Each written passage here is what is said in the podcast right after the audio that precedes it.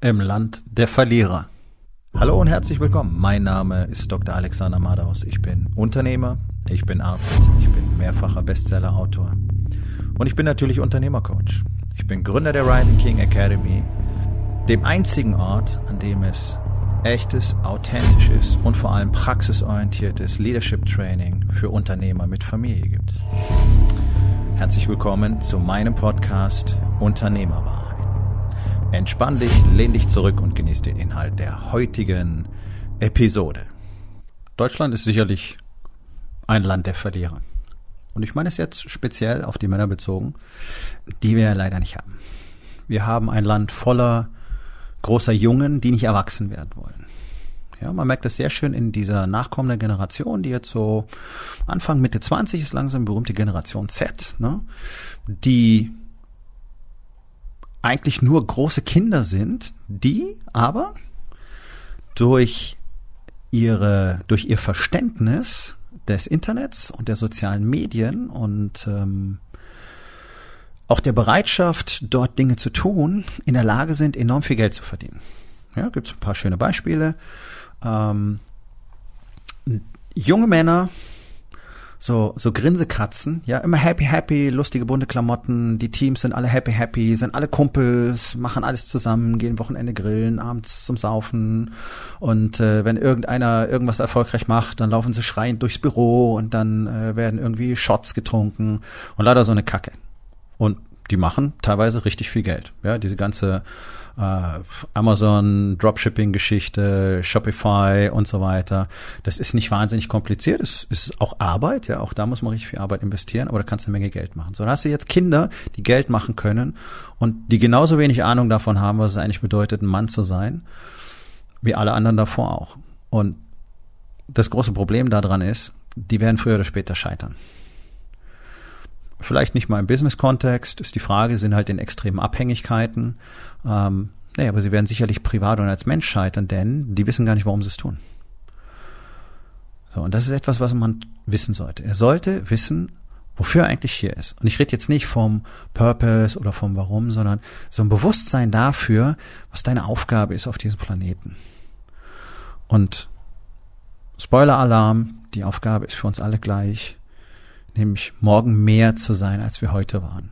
Expansion zu leben, besser zu werden, jeden Tag ein Stückchen besser zu werden. Und zwar nicht im Vergleich mit anderen. Das ist das große Dilemma unserer Zeit. Alle gucken ja nur, was machen die anderen und wieso hat der was, was ich nicht habe und wieso sind die besser und dann fühlen sie sich schlecht und sind verzweifelt. Diese ganze Weicheikacke halt. Ja, das ist alles das, was Kinder tun würden. Normalerweise auch nicht, aber wir bringen es ihnen ja als Kinder bei, dass es alles so wichtig ist, was andere denken, was andere sagen, was die Nachbarn sagen und, und, und die Schulnoten und alle, alle Beurteilungen von außen sind so wahnsinnig wichtig. Ist doch kein Wunder, dass wir keine Männer haben. Ja, also ähm, das ist jetzt primär mal nicht selbst verschuldet. Ich habe ja auch gut vier Jahrzehnte so zugebracht. Weil mir gar nicht klar war, dass es eine andere Möglichkeit gibt. Siehst du ja nirgendwo. Und das ist das Dilemma. Wenn es keine Männer gibt, die man sehen kann, wo man einfach sehen kann, okay, es, es, es gibt was anderes, es funktioniert was anderes, ja, dann wird sich auch niemand daran orientieren. Ich habe neulich einen schönen Satz gelesen. Hard times create hard men. Hard men create soft times. Soft times create soft men.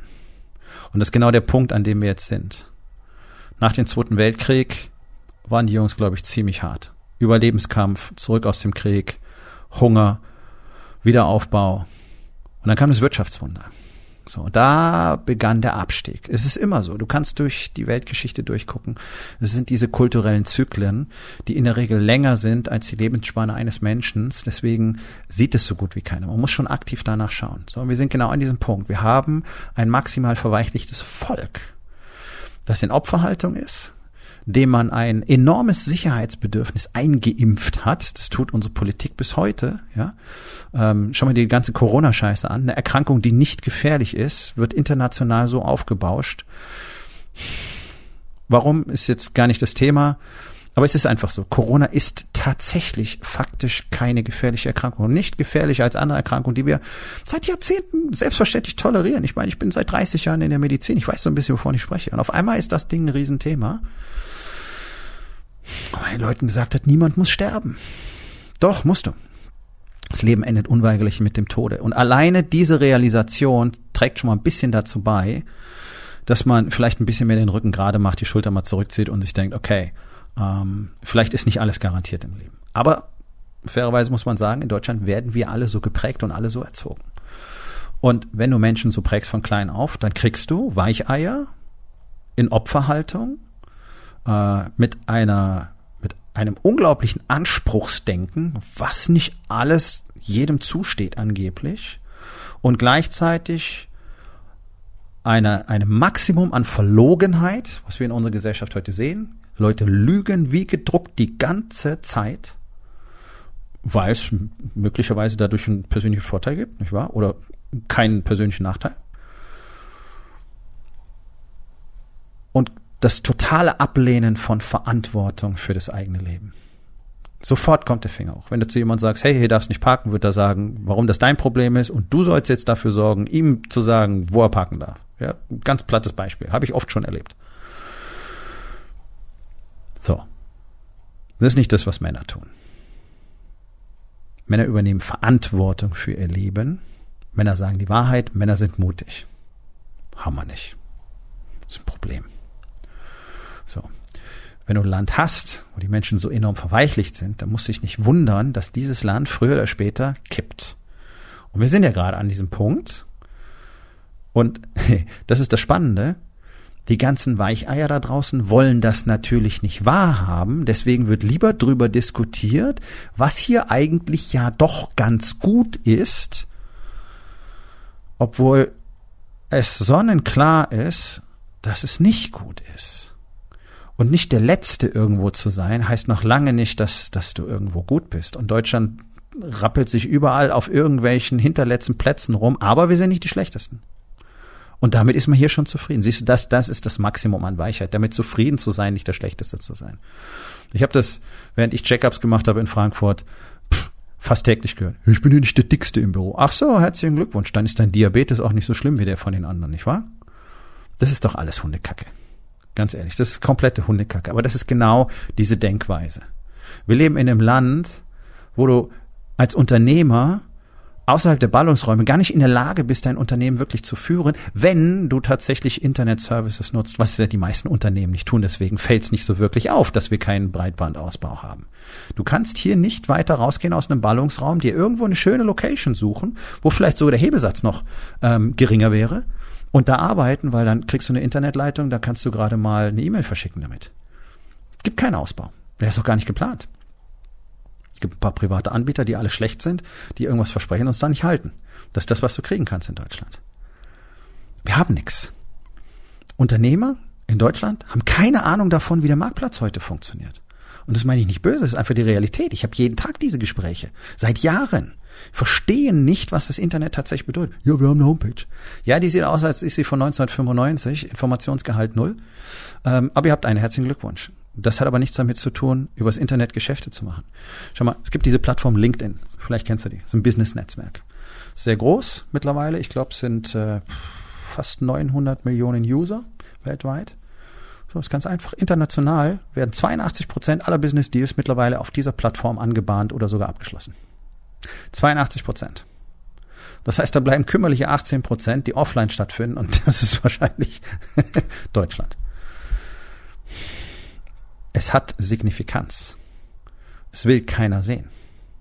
Ja, ist doch ganz cool. Ist doch gar nicht so schlecht. Also hier bei uns in Hamburg haben wir Internet. Ja, na klar. Das sind doch keine Argumente. Das ist doch nicht die richtige Art und Weise zu denken. Das ist Softness. Das ist Verweichlichung. Sich mit allem Möglichen zufrieden zu geben, anstatt es endlich besser zu machen.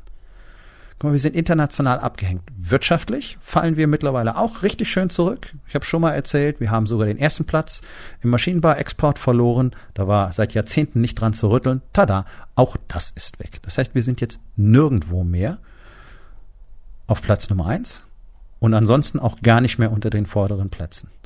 Alle anderen machen es besser. Vor 20 Jahren hat sich die Welt des Business verändert. Vor 20 Jahren. Facebook, Google, Apple, Amazon, Microsoft. Sind die Großen, die die Welt der Wirtschaft für immer verändert haben.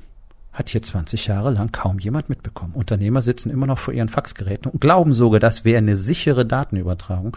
Ist es nicht. Falls du es noch nicht wusstest, kannst du vergessen. Ist genauso sicher wie eine E-Mail. Das ist die Realität, in der wir leben.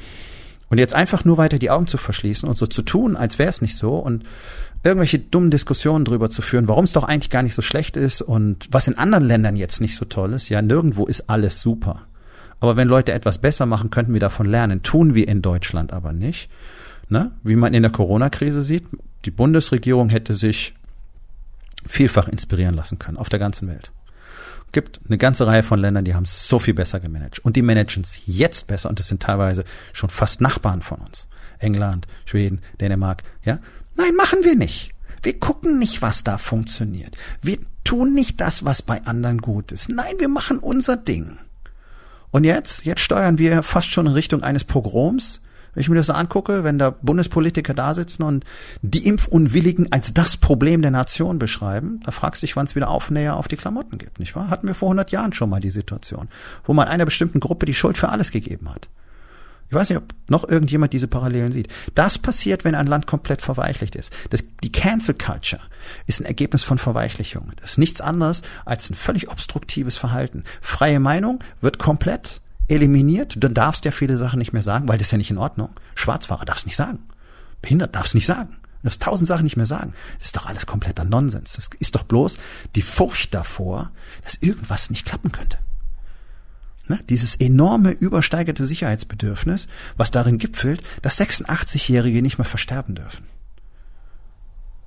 Das sind Diskussionen, die habe ich im Krankenhaus immer wieder mit, miterlebt. Irgendwann ist es zu Ende. Und dann rasten die Leute aus und bedrohen dich als Arzt wörtlich, wenn die Oma nicht den nächsten Tag überleben sollte. Ja, was soll denn die Scheiße? Bin ich Gott oder was? Wird uns zwar immer wieder vorgeworfen, den Ärzten, sind wir aber nicht.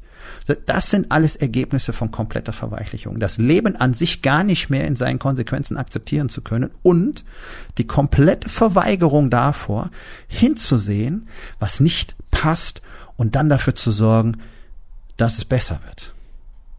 Und so leid es mir tut, liebe Freunde, aber das ist die Situation, in der sich 99 Prozent der deutschen Unternehmer in diesem Moment befinden.